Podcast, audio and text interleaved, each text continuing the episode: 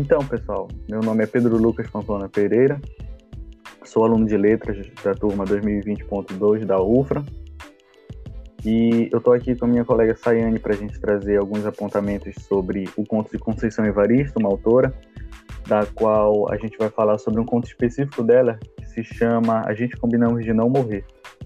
E durante essa conversa a gente espera trazer para vocês alguns apontamentos interessantes sobre a obra, sobre a autora e sobre o que a gente pode extrair desse texto, desse conto, da narrativa que ela trouxe para a gente. Eu vou passar agora a palavra para minha amiga Sayane para ela falar um pouco mais da autora e, e trazer para a gente, para que a gente possa conversar e dialogar sobre tudo isso. Sayane. Olá, meu nome é Sayane também sou estudante de letras na UFRA, no campus de Sul, assim como Lucas. Como nós vamos falar da obra de Conceição Evaristo se não falarmos dela, não é mesmo? Conceição Evaristo viveu em extrema pobreza e é a segunda de nove irmãos, então ela resolveu dar voz aos oprimidos através de seus textos. Eles são produzidos com cenas do cotidiano, porque Evaristo usa sua própria experiência e cultura. O conto que vamos abordar hoje tem vários narradores para mostrar o ponto de vista de cada um. O nome do conto se chama A Gente Combinamos de Não Morrer. Se dá um combinado entre amigos na infância. Eles moram na favela, um lugar desfavorecido onde há muita violência. Esse conto nos mostra a realidade de vários brasileiros periféricos e é um texto muito forte com palavras do nosso cotidiano. Tanto que no texto nós podemos ver que tem até alguns palavrões, não é mesmo? Por isso nos toca tanto por ter uma parcela de verdade nesse conto, Conceição Evaristo, principalmente no homicídio de pessoas negras, na vida real, eu vou falar agora em uma pesquisa do G1 que mostra que 75,7% são negros, dos homicídios são negros, e a Conceição Evaristo retrata isso no nosso texto, no texto dela. É, além do racismo e a necropolítica e o machismo que ela também aborda no seu texto. Sim, ótimo. É muito interessante essas questões mesmo que tu trouxe pra gente, Sayane, porque falam é, justo da realidade que ela traz nos contos dela. Ela consegue exprimir a realidade e escrever sobre isso, construir toda uma uma estrutura, uma análise sobre aquilo que ela vê, aquilo que ela presencia. E conversando com a, com a nossa amiga Sara, uma das coisas que ela é, quis trazer também para a gente foi, foi essa questão da experiência é, que Conceição Evaristo, como autora negra, viveu e escreveu, como ela queria é, revolucionar, de certa forma, a literatura, trazendo essas, essas questões para a gente de preconceito, de racismo, da mulher negra.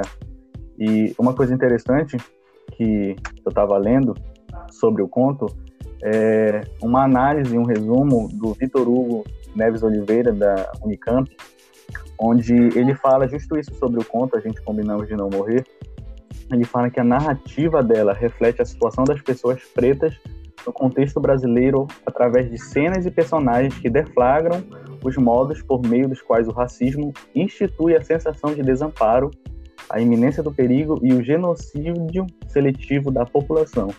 O texto apresenta histórias que evidenciam a qualidade daquilo que é brutal e a consequência da naturalização das políticas de morte para os grupos pequenos.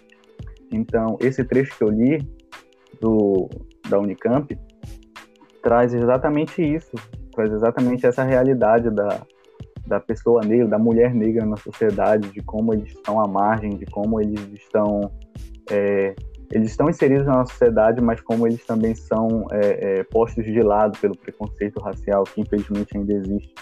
E eu penso assim que Conceição Evaristo consegue trazer muito bem é, essa realidade nos textos dela. O que vocês acham, o que você acha, Sayane, sobre essa questão do, do racismo e a relação que ela faz no texto dela?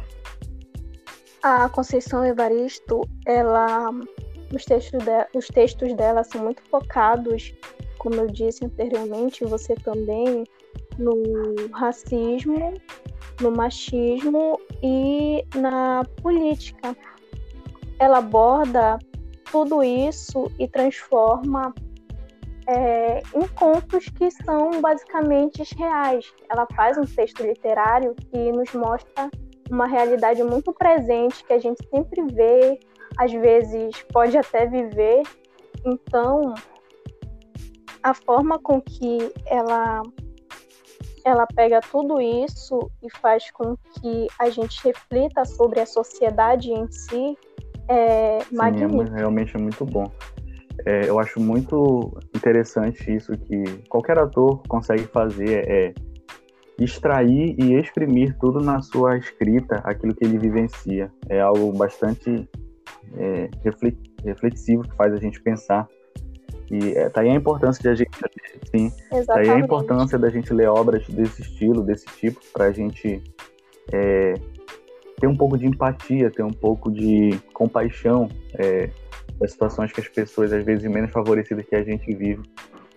E eu acho bacana, eu acho bacana também sim. isso que a nossa amiga Sara queria falar com a gente sobre a, o papel da mulher, o papel que, é um, que ela, que a Conceição Evaristo como autora negra, queria trazer para a sociedade, como ela queria se impor, como ela queria mostrar através dos textos dela a situação que ela presencia, que ela vê na, no contexto da nossa é, sociedade brasileira. E eu acho isso muito forte. Eu gostei muito do conto, falando pessoalmente. gostei dos outros contos também do livro. E o que eu queria fazer agora é recomendar para os nossos amigos alunos é, um outro conto dela, do mesmo livro, que é se chama Olhos d'Água. Eu não sei se vocês leram, mas é o primeiro conto do livro e de maneira igual, de, de modo igual, semelhante a, ao, ao conto que a gente abordou aqui, ele também trata dessas questões. Ele trata, na verdade, com mais indagações esse texto dela. E eu não vou dar spoiler, né? Eu espero que os nossos ouvintes é, leiam por si, mas é um texto que o que eu pude entender dele, o que eu pude extrair dele é que a maneira que ela descreve o sentimento da, da, da, da sua filha a, com a sua mãe, querendo saber de que cor eram os olhos da minha mãe, como ela se indaga desde o começo do texto até o final do conto, é muito, é muito tocante, porque vem uma dúvida sincera, porque a gente consegue perceber uma, uma paixão, a gente consegue perceber uma, uma conexão no, no, da vida da autora com o que ela está escrevendo. A gente consegue ver a autora no texto.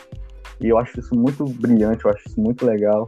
Eu espero que vocês, que os nossos amigos estão ouvindo a gente, consigam é, extrair, se não coisas semelhantes que a gente, mas coisas é, de igual importância do texto e que a gente possa crescer em conhecimento para que a gente jamais venha é, ser ignorante quanto a questões é, bastante presentes no nosso Brasil, como o racismo, como eu falei, como a gente falou.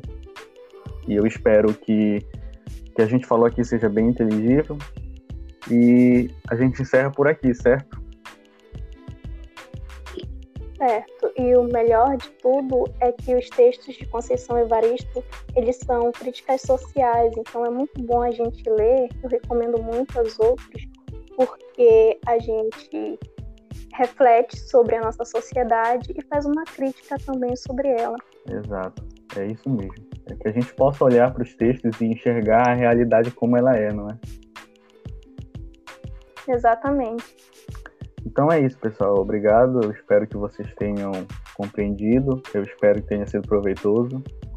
E eu agradeço a paciência de vocês que estão nos ouvindo e agradeço também as minhas colegas que puderam trazer essas reflexões, essas análises importantes.